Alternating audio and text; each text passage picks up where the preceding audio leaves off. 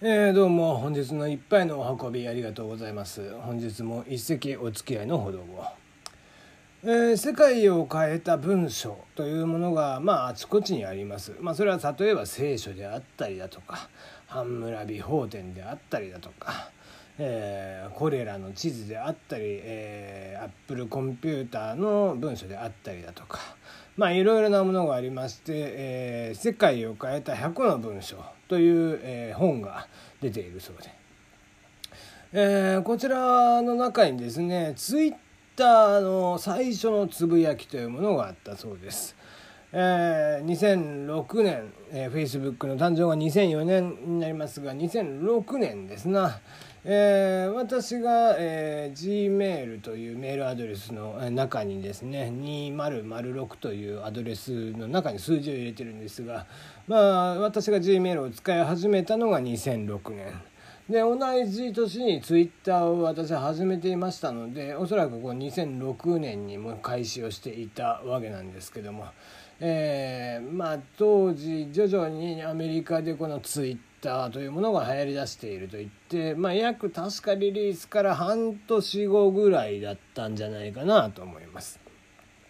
えー、そんなツイッターですが、まあ、一番最初に打たれた文章が一体何だったか。これは2006年3月21日21時50分この日に、えー、ジャック・ドーシーえー、Facebook、えー、から始まって2年後の、えー、ツイッターの開始この、えー、ツイッターを作ったジャック・ドーシーが、えー、書いた、えー、最初のツイートでございます。Just setting up my Twitter まあこの場合のツイッターは I が抜けてたり E が抜けてたりまあ要は母音が抜けているということなんですけども TWTTR と。いうことで、えー、その4ヶ月後にツイッターが立ち上がりました。まあ、えー、テスト投稿ということだったのかもしれませんけども、まあ、物事というものは常に始まりがあるということでツイッターまあ今ではもう、えー、世界各国で使われているものになっておりますが、えー、そうした形でまず第一声はまあ当然ながら、え、作った当人が、え、アップをしたと。えー、セッティングをしたよということで、えー、ツイートをしてみたということだったんでしょうな。うんえー、まあ今となってはもう完全にライフラインとなっておりますな。今回も、えー、震災があったりだとか、えー、先日の水害があったりだとか、しておりますけども、えそういった中でも活躍をしてくれるツイッター、まあ、今後もなくならないようにだけは是非していただきたいなと思っておりますが。では本日も始めていきましょう。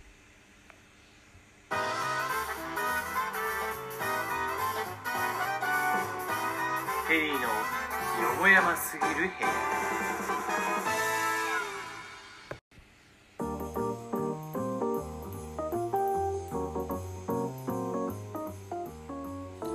ラジオトークをお聞きの皆さんこんばんは。7月11日水曜日。時刻は23時11分を過ぎました。テリーのよもやますぎる部屋です。いかがお過ごしでしょうか？テリーです。この番組は僕が個人的に気になっていることニュース話題などに対して好き勝手12分間一本勝負していこうという番組です。案内役はテリーでお届けをいたします。なおこの番組ではお便りや感想を募集しています。ツイッターで質問箱を用意しておりますので、えー、送ってください。ナナミュージックのリクエスト、えー、普通歌もぜひお待ちしています。はい、えー、今日も暑かった。ですねまあなんちゅうか明け方にやっぱ起きて日差しが強かったりとかするとそのまま目が覚めちゃいますよね。まあ、き今日はまあまあ言うて8時ちょっと過ぎぐらいには起きてたんですけども昨日に至っては3時ぐらいに寝たんですけども、えー、明け方6時ちょっと過ぎにはもう起きてしまいましてまあ暑苦しいとなかなか寝れたもんじゃないなと。いう感じでございますがまあ無理せず、えー、皆さんもですね暑い時にはエアコンつけてちゃんとしてあげないと、えー、やっぱり熱が逃げないと熱中症とかにもなってしまいますので気をつけてください。またね、えー、今度3連休もあるのかな、え、とかでお出かけする場合もですね十分に水分補給をとって、えー、まあ普通の水よりも麦茶であったりだとかスポーツドリンクとかをですね、えー、飲んでもらうとかってしていただいた方がいいんじゃないかなと思っておりますよ。はいでは今日の話題からえー、寺岡義人奥田民生斎藤和義浜崎隆ヨーキングトータス松本が新バンドを結成ということで、えー、今、えー、挙げた6人がですね、えー、新バンドカーリングシトーンズ、たまたま全員がカーリングをしたことがあったっていう。なんだそれはみたいなね。カーリングシトーンズという名称で、えー、新バンドを結成いたしました、まあ、これはですね寺岡さんのソロアーティスト25周年を記念して結成っていうことなんですけども、えー、なんと9月23日にデビューライブを ZEP 東京で行うことも確定しています。これはねあの全員いろんな楽器をできるのでねちょっと面倒くさいんですけども、えー、寺岡さんが、えー、ボーカルギターベースキーボード奥田さんが、えー、ボーカルギターベースドラム斉藤さんがボーカルギターベースドラム 浜崎さんがボーカルギター、えー、キング、えー、ヨーキングさんがボーカルギターベースドラムトータスさんがボーカルとギターということで、えー、全員がギターボーカル、えー、で、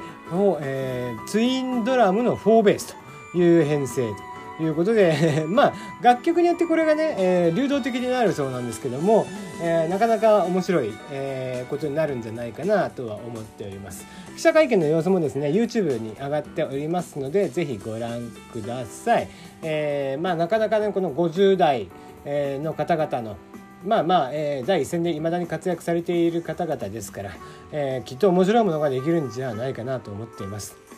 うん。えー、今イメージ写真というかですね5人6人で、えー、白いスーツ上下のスーツに黒いシャツ黒いネクタイ。そして、えー、全員がですね SG と呼ばれるギブソンのですね、えー、ギターを持っているということで、えー、なかなかかっこいいなと、まあ、SG のギターであったりベースであったりを持っていて、えー、かなり個性的な写真にはなっていますので是非、えー、記事をご覧になられたら写真まで見ていただければいいんじゃないかなと思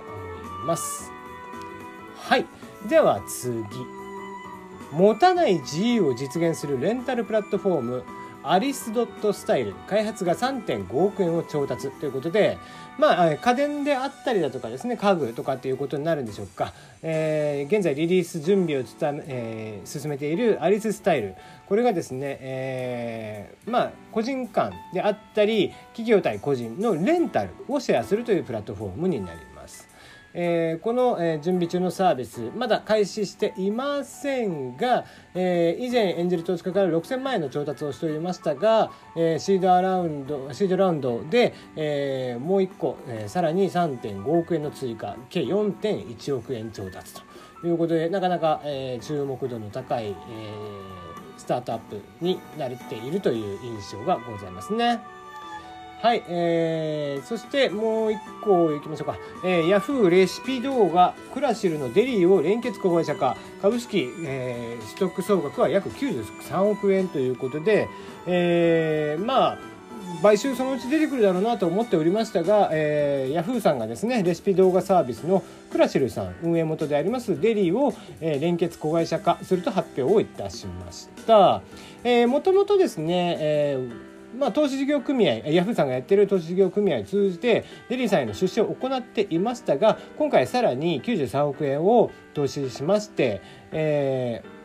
ー、グミベンチャーズであったりだとか、えー、他のところが持っている、えー、ものを全部株式買い取って、えー、議決権、えー、割合を45.6%まで引き上げると。いうことで、まあ、連結子会社化していくということで、うん、まあ、ヤフーさんはこの辺り、まあ、ヤフーさん、ソフトバンクさん、両方ともそうですよね。えー、比較的伸びているところで、えー、結構もう覇権を握りつつあるところをガッといきなり買いに行くと。いう印象があるなというところ、まあ、その辺りは非常にうまいやり方なんじゃないかなと思います。でまあまあ怖いのはね当然ながら彼らからすると、えー、今は、えー、買収されて安心してるかもしれないですけども例えばヤフーさんとかっていうのは基本的に、えー、連結子会社化するソフトバンクさんもそうですけども子会社化するんですけども名前変えないんですよね。